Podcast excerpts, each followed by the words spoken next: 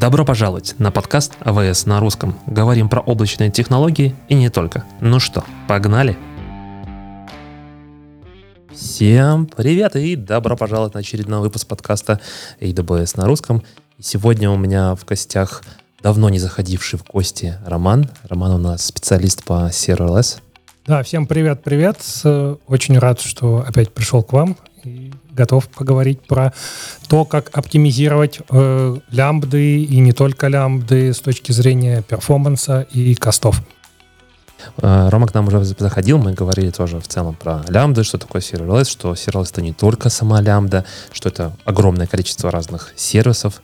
Вспоминали, какой же у нас был первый serverless сервис, э, который выпустил AWS. Тогда еще не понимая, что это по факту serverless. Мы сейчас говорим про S3 или про SQS. Э, наверное, SQS А может быть и S3. Да.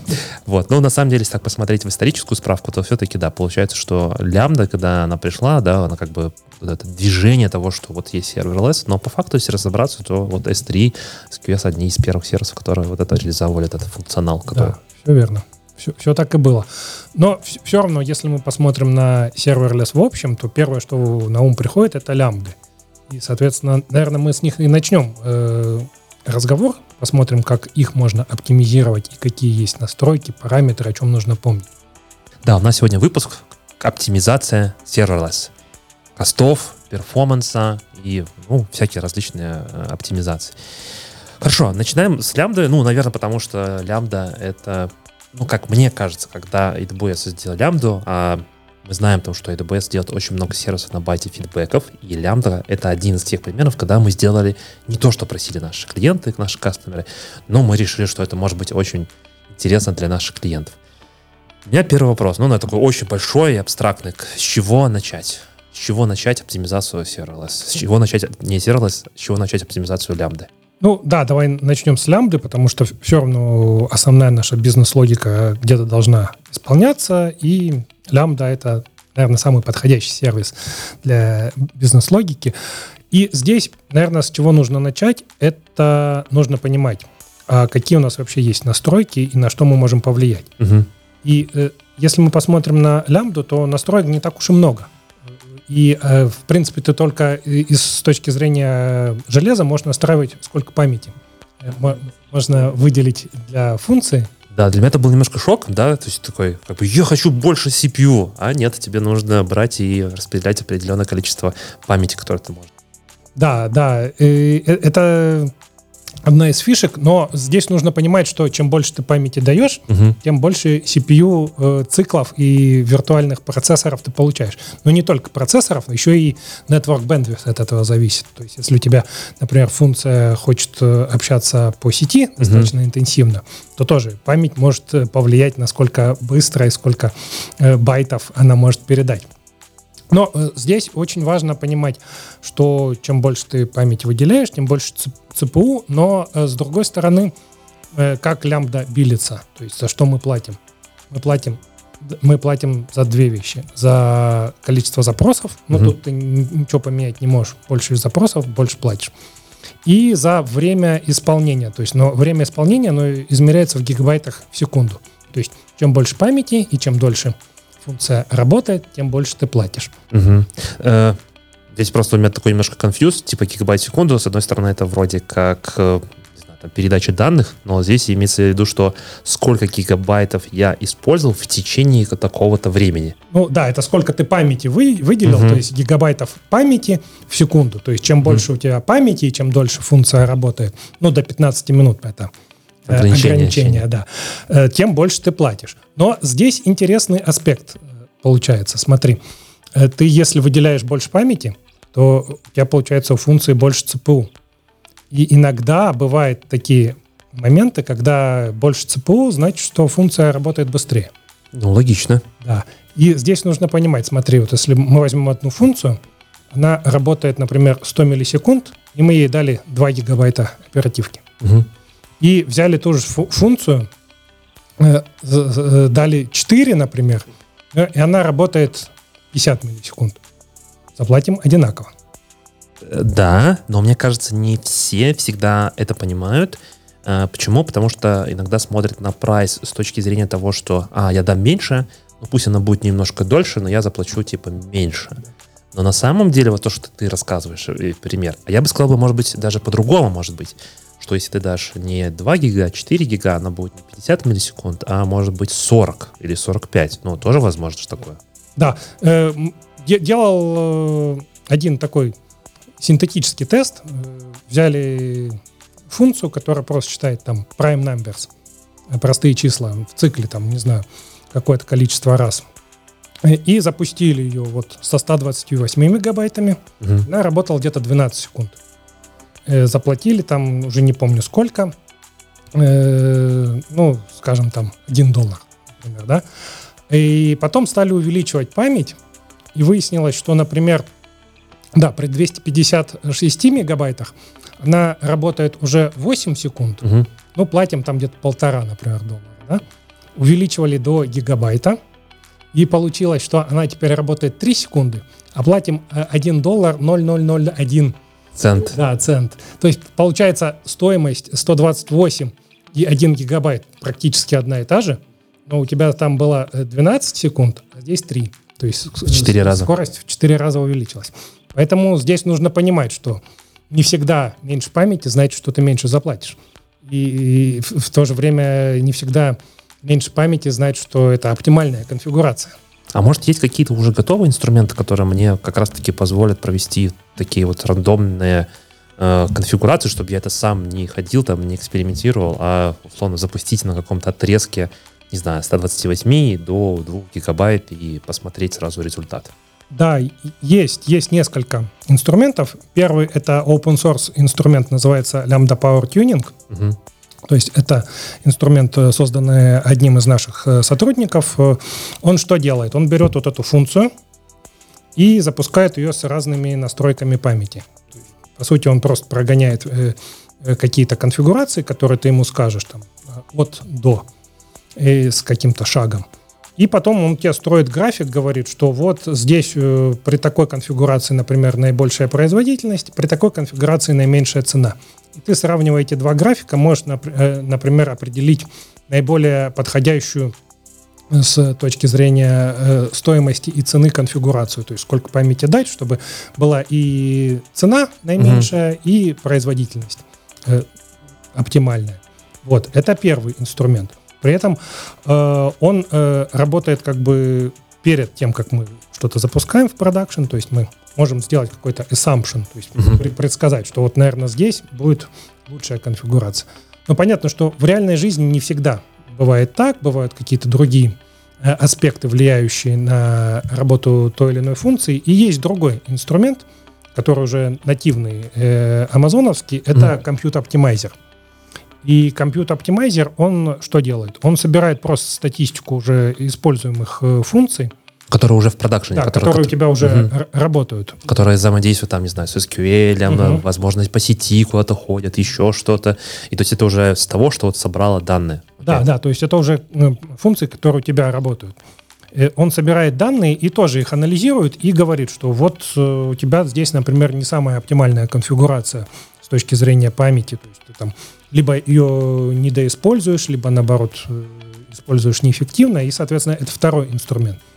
Э, при помощи Power Tuning ты, когда только хочешь запустить новый workload, ты можешь примерно оценить, ага, с, э, с чего стартовать, чтобы уже оптимально, угу. не, не пальцем в небо. А при помощи компьютер-оптимайзера ты уже можешь смотреть и анализировать, как это работает в реальной жизни и тоже получать какие-то дополнительные рекомендации. Слушай, а ну, это я, я, я все понял, то есть Power Tuning значит, запускаем в старте, это синтетика, по сути. Угу. Мы берем свою уже функцию, это, мне кажется, тоже очень важно. Да. Ее как бы запускаем, смотрим, потом компьютер Optimize посмотрели уже на реальном продакшене. Есть ли какие-то еще способы заоптимизировать с точки зрения, там, не знаю, цены, производительности. Я знаю, что у нас, ну, многие думают, что AWS это только клауд-провайдер, мы делаем только какие-то сервисы. Мы же делаем еще и железо, на самом деле. Достаточно много этого железа делаем. Может, какие-то наши процессоры будут лучше для лямбда функции использовать? Да, конечно. То есть у нас есть э, наш гравитон два, уже три. Уже 3Е даже есть. 3Е, но в лямбдах, по-моему, на 3 еще не перешли, то есть а. еще пока на втором сидят. Но э, да, можно, соответственно, функции запускать как на x86, так угу. и на ARM. Э, здесь э, единственное нужно помнить, что в зависимости от рантайма тебе либо нужно что-то пересобирать, либо не нужно. То есть если там Python нод, то тебе просто можно переключить. Запустить и да, все. Переключить, соответственно, тип процессора, тип архитектуры. Если там у тебя что-то компилируемое, типа Go, Rust, то, соответственно, тебе нужно будет скомпилировать под другую архитектуру. И более того, я часто говорю, что э, э, лямбда — это самый простой способ попробовать запустить код на разных архитектурах. То есть это действительно ты в настройках переключаешь, просто говоришь, такой процессор, либо mm-hmm. другой процессор. И все. Ну, мне кажется, хороший pull request для power тюнинга. Да, так Power Tuning э, поддерживает. А, поддерживает уже? Да, то есть да. уже можно сразу посмотреть, как это будет в случае перехода на ARM? Да, да, да. То есть ты Power а. Tuning можешь запускать э, на двух архитектурах и сразу сравнить. У тебя будут графики, то есть показывать он на ARM столько будешь платить, и такая производительность на x86 будет такая, э, такая производительность. Ну, круто. Круто. Ну, то есть получается, что сейчас по факту, если мы говорим про лямбда-функцию, есть способ оптимизации, это выбор оперативной памяти, которую мы выделяем. Э, какой максимальный размер на текущий? 10 гигабайт. 10 и, и на 10 гигабайт получается 6 э, виртуальных ЦПУ. И плюс еще есть возможность выбора, какой процессор лучше запускать. С твоего опыта чаще происходит boost производительности, переключаясь на Graviton ы или не всегда? Ну, я, я бы сказал в большинстве случаев. То есть, э, если не используются какие-то специфичные x86 э, сборки там, угу. и так далее, то обычно э, здесь э, boost производительности и цена тоже ниже. То есть об, обычно это оптимальный вариант э, запускать э, функции. То есть, если нет никаких привязок к x86, я всегда рекомендую начинать с ARM, угу. поскольку и дешевле и обычно быстрее. еще самое важное, мне кажется, это sustainability. Это не только дешевле и быстрее, это еще и меньше потребления электричества. Ну, что в наше время, и да и в целом для планеты, мне кажется, это очень важно. Слушай, у меня такой вопрос. Когда говорят про лямбду, с одной стороны, говорят о том, что это классная штука, чтобы максимально быстро заскелиться, потому что никакой другой сервис тебе это не предоставит. Либо тебе нужно заранее подготовить какие-то ресурсы, на которые уже будет состояние какого-то вот готового старта, так называемый warm start. Но при этом некоторые э, есть, ну, как бы мы прекрасно понимаем, что лямбда, она запускается все равно в изолированном environment на базе Firecracker. Это, по сути, вот изолированная маленькая-маленькая виртуальная машина. Если у меня большой, не знаю, большая моя Java машина, которую нужно много всего запустить, много данных нужно откуда там забрать, то cold start может быть занимать огромное количество времени. Есть ли какие-то способы оптимизации и что он мне лучше всего сделать? Там, начать вот с этого, потом посмотреть вот это, потом вот это, потом вот это. Э, да, конечно. Но первое, что бы я хотел сказать, на самом деле, насколько вообще нужно беспокоиться о колд-стартах. Э, как ты думаешь, э, вот мы собираем статистику, сколько процентов колд-стартов приходится на продакшн запуски лямбда-функций? Без понятия. Э, не знаю, пару процентов. Один процент. Один. Один процент колд-стартов э, э, в продакшене. То есть, в принципе, наверное, да, иногда это неприятно, но на самом деле это не настолько критично. И если у тебя есть какой-то более-менее постоянный workload, который эти функции вызывает, то колл-стартов у тебя, возможно, и не будет. То есть колл-старты, они, наверное, более неприятный, когда э, это какой-то dev или тест environment, где я часто что-то изменяю, настройки, параметры, и каждый раз тогда, да, я получаю этот call start, э, мне нужно ждать чуть больше времени, чтобы протестировать, проверить свою функцию. Но, но с другой стороны, э, э, да, иногда э, бывают моменты, когда call старты могут повлиять, когда у меня, например, какой-то спайк да, происходит. Резкий. Резкий, который я не ожидал. И тогда, соответственно, у меня создается много новых лямбда-функций, это занимает достаточно большое время, и, соответственно, да, это может как-то повлиять на общий отклик э, приложения. Поэтому, да, и, и в некоторых случаях нужно оптимизировать cold старты, и нужно понимать, как они работают и какие э, инструменты для этого есть. Но самый, самый простой и первый способ, что я как вот разработчик лямбда функции могу, на что я могу повлиять, это размер пакета. Сколько туда зависимости, сколько всего я упаковываю. Угу. Потому что, смотри, все равно получается, когда создается новый Lambda runtime, э, нужно э, в каждый этот runtime загрузить мой код угу. ну, и, и, и все мои зависимости. То есть понятно, что у нас есть куча оптимизаций, там кэшей, всего-всего-всего, угу. чтобы за, уменьшить это время. Но в любом случае, чем больше размер пакета, тем больше он будет загружаться в новый рантайм, тем больше у тебя cold start. Соответственно, нужно стараться оптимизировать размер пакетов, э, не импортировать то, что ты не будешь использовать, угу. потом использовать разные там э, оптимизации, когда ты собираешь пакет, там, например, для того же там JavaScript есть бандлеры, есть минификация, есть трешейкинг алгоритмы, которые, соответственно, у тебя все ненужные dependency удалят. Соответственно, уменьшат размер пакета. Надо будет весь все NPM-пакеты тащить, чтобы да. запустить в лямбда функции. да, ну это иногда бывает просто с ума сойти. Запускаешь какую-нибудь сборку, там еще что-то, и смотришь, сколько всего выкачивается, только думаешь, боже мой, зачем мне это все надо? Да, да, да. Что еще можно сделать? Я слышал, что э, во время реинвента мы анонсировали что-то новое. Э, э, ну, да, во время реинвента для Java рантаймов мы анонсировали новый способ запуска рантайма, и он называется SnapStart. Угу. То есть идея здесь заключается в том, что поскольку Java машина она достаточно тяжелая, и мы видим, что для Java рантаймов cold старты всегда были одними из самых больших, э, соответственно, э, создали э, новую технологию, которая позволяет, соответственно, что она делает? Она берет мой, мою лямбда-функцию угу и делает для нее э, шаг инициализации. То есть она создает рантайм, создает виртуальную машину, загружает туда код, все исполняет. И после того, как вот этот шаг инициализации прошел, она делает снапшот. То есть она э, создает снапшот вот этого рантайма, по сути, это виртуальная машина. Инициализированный уже, угу. инициализированный, то есть в ней уже произошли все... Отгрузка э, всех за dependency. Да, dependency, создание всех э, классов, э, ну, всего, кроме, собственно, вызова хендлер функции в твоем environment. Соответственно, для нее создается вот этот снапшот, то есть он уже практически проинициализирован, готов к использованию. И потом, соответственно, когда у тебя уже создаются environment для лямбда-функций, Э, в, тво, в твоем э, окружении.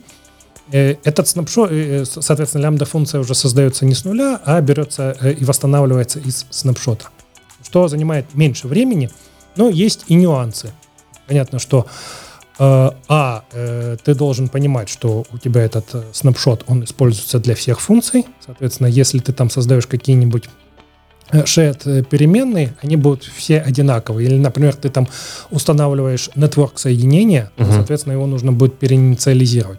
Скорее ну, понятно, да. протухло. И э, еще с криптографией нужно быть аккуратным, потому что понятно, что если ты создаешь э, какой-то э, ключик или, или, или он еще везде. что-то, то он везде будет тоже одинаковый. То есть его нужно... Э, есть там lifecycle хуки, то есть, соответственно, когда у тебя из снапшота восстанавливается, ты можешь вызвать еще дополнительную функцию через этот хук, uh-huh. например, чтобы там вот эти вещи типа нетворка или security переинициализировать, чтобы они везде разные были. Но об этом нужно помнить чтобы, соответственно, не попасть в ситуацию, когда у тебя один ключ на все рантаймы. Слушай, на самом деле очень хороший, классно то, что это подсветил, потому что я помню, я рассказывал про SnapStart, когда немножко ездил там по разным тоже локациям, рассказывал про рекап реинвента, это наш такой овервью, что мы заанонсировали во время большого нашего а, события реинвента. И меня народ спрашивал, типа, когда они использовать? И вот сейчас ты сказал, и я понял, что я тогда был неправ. То есть я как бы не видел э, понимания того, когда не стоит использовать. Ты подсветил тот момент о том, что использовать можно, но будьте аккуратны, особенно с криптографией. По поводу сети, мне кажется, что даже если сеть не установлена, ну, должен быть какой-то реализован, ну, типа еще раз ходить, попробовать и сделать этот connection. Ну это да, как... ретрай какой-то должен да. быть, естественно. Ну, просто об этом нужно помнить и удивляться, что сейчас вот у меня восстановилось э, из снапшота мой, мой рантайм, я там э, думаю, что сейчас у меня сетевое подключение уже готово, а я там получаю ошибку, и там, не знаю, забыл ее обработать, и у меня там все падает. Все падает. Слушай, а какие версии сейчас поддерживаются? Ну, то есть мы говорим только про Java, понятно, наверное, почему про Java, потому что Java, как ты в самом начале сказал, это достаточно тяжеловесная штука. Мы чаще всего видим, что cold старты на Java больше всего занимают времени, то есть нет смысла ну, не то, что нет смысла, но как бы на текущий момент, насколько я знаю, не, там, не Node, не Python, это ничего не поддерживает, только Java. А какие версии Java? Э, ну, все текущие, то есть мы вот недавно анонсировали для 17 соответственно, uh 11 тоже. Э, единственное, я вот не помню, для ARM мы анонсировали это уже поддержку или нет. По-моему, нет. То есть, соответственно, только x86 э, архитектура поддерживается. Ну, да, есть ограничения. И плюс не во всех регионах это доступно, но вот буквально несколько дней назад еще там с пяток регионов добавили, то есть э, поддержка растет, то есть практически уже во всех наиболее популярных регионах это доступно. Ну, я так понимаю, если я даже делаю свой кастом на рантайм, то тоже это даже на базе Java, то это все равно поддерживаться не будет. То есть нет, это, должен нет, быть... Э, это только вот наши managed рантаймы, угу. то есть э, только для них, соответственно, это доступно на текущий момент. И только Java, соответственно. Больше никакие рантаймы другие. Окей. Okay. Ну и, насколько я помню, там на самом деле это одна галочка. Ты просто нажимаешь, включаешь, да, да, и да. когда ты паблишишь эту функцию, то по факту она, как я мое, мое понимание, как это работает, ты меня поправь, она запускается, создает этот снапшот, кладет на S3, и если я в течение месяца этот снапшот не использую, не запускаю свою функцию, ну, например, нету вызов mm. у меня, то этот снапшот через месяц автоматически сам удаляется. Ну да, то есть там есть, я не помню, месяц, не месяц, но какое-то время. И да, да, еще нужно помнить, что действительно ты правильно сказал, э, Snapstart нужно э, включать, э, и он включается для определенной версии функции. То есть тебе нужно создать версию этой угу. функции, со, включить для него Snapstart, и только для этой версии Snapstart будет работать. То есть если у тебя там будет другая версия функции, нужно не забыть включить для нее Snapstart тоже. Ну, да, я понял. Я больше, наверное, хотел посвятить тот момент о том, что мне, как разработчику, не надо будет идти и какие-то там библиотеки подгружать или еще что-то, как-то э, менять свой код в целом не надо. Просто, условно, мы включаем этот функционал и смотрим на результат. Да, да, то есть и плюс э, сейчас Snapstart уже, ну, поскольку такая достаточно Э, популярная технология, он поддерживается наиболее популярными Java фреймворками типа Spring, Micronaut, Quarkus, то есть там уже вся эта поддержка э, реализована, и mm-hmm. они, они понимают, что там будет использоваться Snapstart, и э, соответственно, корректно с ним работать. Окей, okay, хорошо, со Snapstart, с Snapstart все понятно. Что еще я могу сделать, чтобы оптимизировать свой cold start, так называемый? Ну, еще есть provision concurrency, то есть, соответственно, это ты можешь сказать, что вот эта функция, э, я понимаю, что э, call start для нее может э, плохо повлиять на user experience, еще на что-то. И, соответственно, сказать, что вот эту функцию создавая для нее рантаймы заранее, то есть и сказать, сколько там этих рантаймов нужно создать. То есть, по сути, провижен такой. Угу.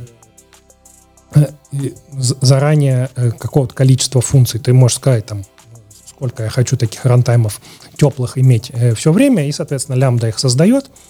И тогда, да, когда запрос уже приходит, не нужно э, создавать новый, и, и, и переиспользуются уже существующие.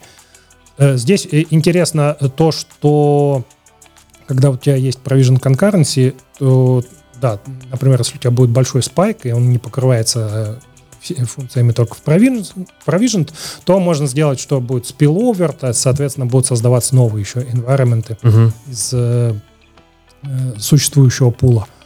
Э, здесь интересно э, с точки зрения, опять же, стоимости. Э, интересный момент заключается в том, что часто говорят, ну да, provision concurrency, она будет стоить больше. Ну, понятно, что когда мы провиженим environment, там добавляется еще одна метрика, время, насколько ты эту provision concurrency включил. То есть, если оно у тебя постоянно включено, ты какую-то э, дополнительную какое-то дополнительное количество денег за это платишь. Но есть э, наблюдение, и здесь важно понимать, что цена provision concurrency, она разная в разных регионах. Угу. То есть, э, если все другие э, цены для лямбды, они одинаковые во всех регионах, то provision concurrency, она отличается. Это, об, об этом нужно помнить, потому что в некоторых регионах она дешевле, и там, например, э, точка, когда provision concurrency становится выгодной, например, в US East One это будет 60% утилизации. То есть если ты утилизируешь provision concurrency больше, чем на 60%, угу. ты будешь экономить. Угу. Но это э, будет э, э, разная точка в разных регионах. То есть в некоторых она там будет чуть ли не 90 и 95%. То есть в некоторых provision concurrency очень невыгодно использовать. А, а в других, наоборот, выгодно, но нужно ее утилизировать. То есть если ты ее не утилизируешь, то, понятно, ты платишь больше. Ну, здесь, как, как обычно, везде это трейдов, то есть ты решаешь, что тебе если там это действительно важная функция, и тебе cold старты для нее вообще ни, никак нельзя э, э, допускать, то тогда да, тогда используешь provision concurrency для этого. Ну, трейдов, мне кажется, это всегда стоит вопрос трейдов, потому что ну, в, в IT мне нравится, э, есть такой типа мем, it depends. И вот здесь вот это все, все зависит, да, зависит от того, насколько критично, насколько важно не потерять запрос, насколько важно быстро ответить, с какой скоростью ответить. И тут вопрос еще в том числе и цены, насколько вы готовы платить за то, что у вас будет подготовленный рантайм. Хорошо, а что еще можно сделать? Э, может, какие-то есть языки, может быть, можно как-то еще заоптимизировать, может быть, э, как-то объединять, может, какие-то вызовы в лямбде. Э, давай, да, скажу про несколько важных вещей. Первая, очень интересная функциональность, она появилась ну, уже, может быть, год назад, не помню, когда добавили, называется фильтрация ивентов, event uh-huh. Uh-huh. Соответственно, если ты запускаешь функции из э, SQS, из Kinesis, из э, DynamoDB стрима, uh-huh то часто тебе не нужны все события или все ивенты из этого стрима или из э, очереди. И раньше, чтобы их отфильтровать, у тебя была только опция, собственно, запустить с каждым из этих э, событий лямбда-функцию. И внутри функции и, и внутри там if поставить и э, проверить, э, нужно мне это обрабатывать, не нужно. Ну, то есть, и, соответственно, понятно, что за каждый запуск функции ты платишь. Теперь с event-фильтерингом ты можешь э, настроить э, фильтрацию до вызова функции. То есть, соответственно, поставить какие-то условия, что, э, не знаю, там, э, э, мне нужны э, события там с э, порогом выше, чем там, например, э, n. Угу. И, соответственно, вот этот event-фильтеринг, он работает до вызова функции. То есть он отбрасывает все ненужные э, события и, или месседжи из там, SQS или из Kinesis стрима mm-hmm. и запускает функцию только с теми отфильтрованными. И с- самое интересное, что вот эта фильтрация, она бесплатна абсолютно. То есть мы ничего за нее не платим, и, и будем платить только за те функции, которые, соответственно, запускаются и вызываются. Прикольно, я не знал, я думал, за это тоже какие-то платятся, э, ну, не знаю, там общая какая-то цена. Нет, нет, э, поэтому это очень такой классный механизм оптимизировать э, э вызовы. вызовы и стоимость, соответственно, отсекая все ненужное еще до вызова функции. Э, другой интересный механизм, э, ну, он уже давно есть, но не все понимают, насколько он выгоден, это бэтчинг. То есть, соответственно, мы можем у нас есть вот этот event source mapping. Mapping mm-hmm. это, соответственно, компонент в лямбде, который собирает э, месседжи или ивенты с Kinesis, с SQS. И э, мы можем э, настроить, собственно, бэтчинг, то есть чтобы он собирал не, не каждое э, сообщение отдельно и запускал с ним функцию, а, например, там, не знаю, 10, 20, э, 100 Э, сообщений он аккумулирует и только потом запускает одну э, лямбда-функцию, чтобы их обрабатывать. И, соответственно, ты тоже можешь уменьшить количество вызовов э, функций, настроив правильный бэтчинг с, с тем, сколько ты там хочешь событий в функции обрабатывать. То есть, соответственно, тоже такой способ оптимизации. И плюс с бэтчингом, например, то есть ты можешь, например, собирать бэтч uh-huh. и понимать э, тогда, что у тебя какая конфигурация функции будет э, наиболее эффективно этот бэч обрабатывать. То есть, опять же, поиграться с настройками памяти. А, я понял, и, через Power Tuning типа да, или и понять. Э, да, и чтобы это и быстро было, и наиболее эффективно с точки зрения стоимости. И другая вещь, соответственно, да, мы вот про Java поговорили, и, в принципе, понятно, что разные языки программирования дают разный эффект э, с точки зрения э, перформанса. И здесь интересный аспект, опять же, то есть чем быстрее у тебя функция выполняется, тем ты меньше платишь. Э, и там сделали много уже всяких сравнений. Да, пока, пока получается, что компилируемые языки типа Rust и Go, они наиболее быстро исполняются в лямбде, но они вообще наиболее быстро э, исполняются везде.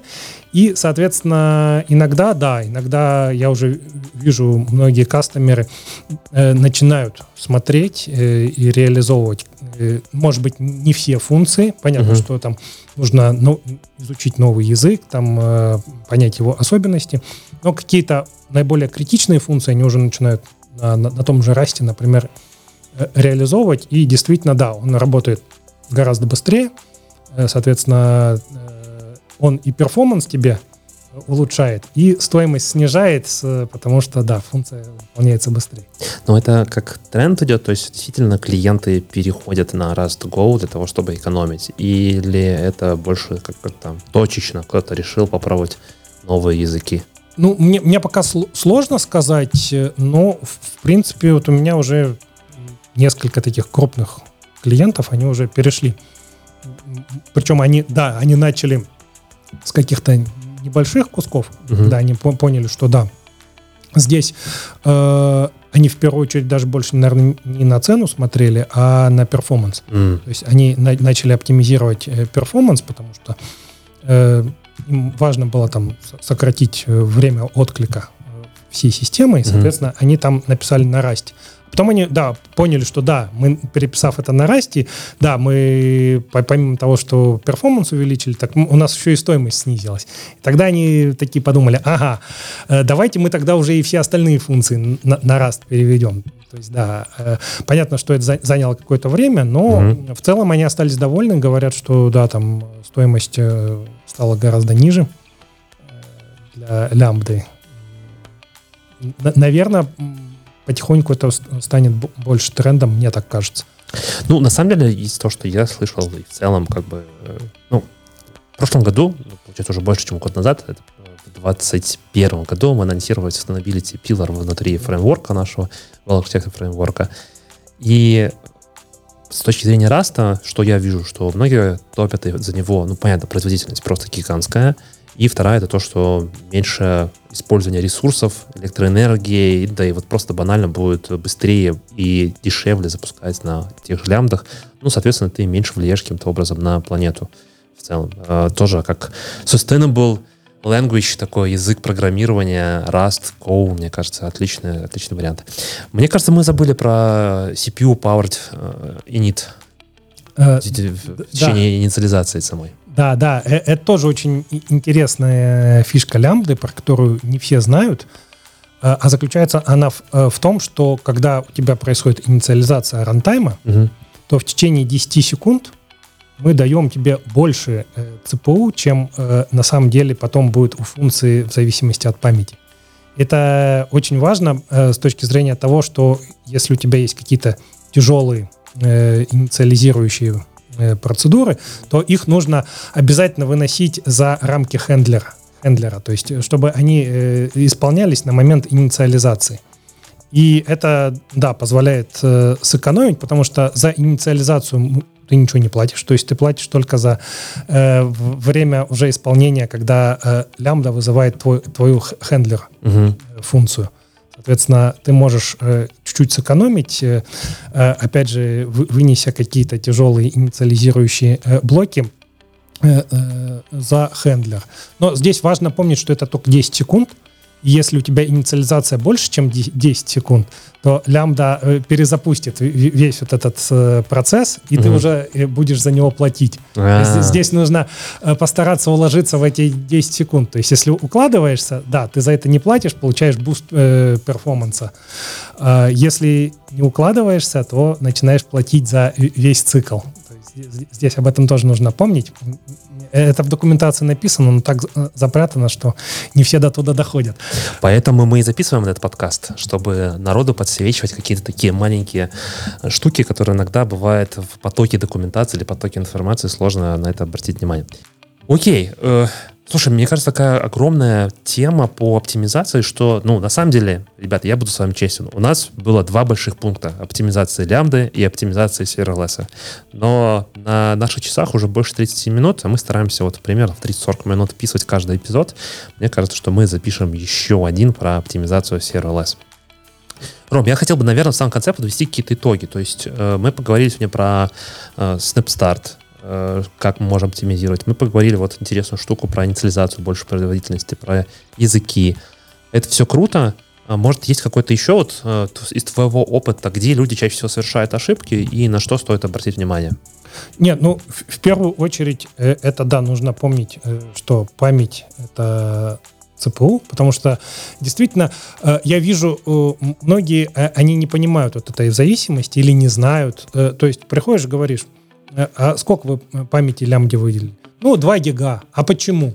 Ну, вот э, мы так посчитали, что, наверное, нам хватит. А вы какие-нибудь тесты там проводили? Нет? Ну, нет, вроде вот работает нормально. Ну, и ты, ты начинаешь объяснять, что да, вот чем больше вы выделяете или меньше, то есть от этого вы можете и перформанс улучшить, и стоимость снизить. То есть помните об этом и всегда старайтесь находить оптимальное соотношение. Э, ну и э, да, еще важно действительно вот про инициализацию помнить. Филь фильтринг очень тоже такой э, хороший инструмент. Угу. То есть действительно не, не, не требует дополнительных затрат, соответственно, сокращает количество вызываемых функций. Тоже, наверное, это более такая новая, новая фишка. Не все, может быть, про нее еще слышали, помнят. Окей, круто, круто. А, однозначно Рома к нам придет еще раз. Я думаю, что даже не один. Будем говорить еще про CRLS. А, забыл в самом начале, на самом деле, сказать, потому что Рома-то у нас специалист по CRLS, уже работает как CRLS-архитектор достаточно давно. Все правильно? Не, вообще у меня будет вот э, через месяц пять лет в Амазоне в принципе. О, у тебя будет оранжевый да, бейджик, ничего да, себе. Да, да. Для тех, кто не знает, в AWS есть такая штука о том, что когда вы только заходите, вам дают такой типа голубенький бейджик. Через 5 лет он становится оранжевеньким, чтобы выделять, что вот уже э, мачур человек, уже 5 лет работал, а после 10, по-моему, красный. Красный, да, красный. Вот, у меня, у меня будет 5 э, в AWS, и уже, соответственно, получается, это у меня сейчас ну да, да, два года получается вот будет serverless, serverless специалиста. Круто. Uh, спасибо большое, что дослушали нас до конца. Ждите следующего эпизода с Ромой. Будем дальше про- разговаривать про serverless. И это не только про лямбду. И до новых встреч. Всем пока-пока. Всем пока.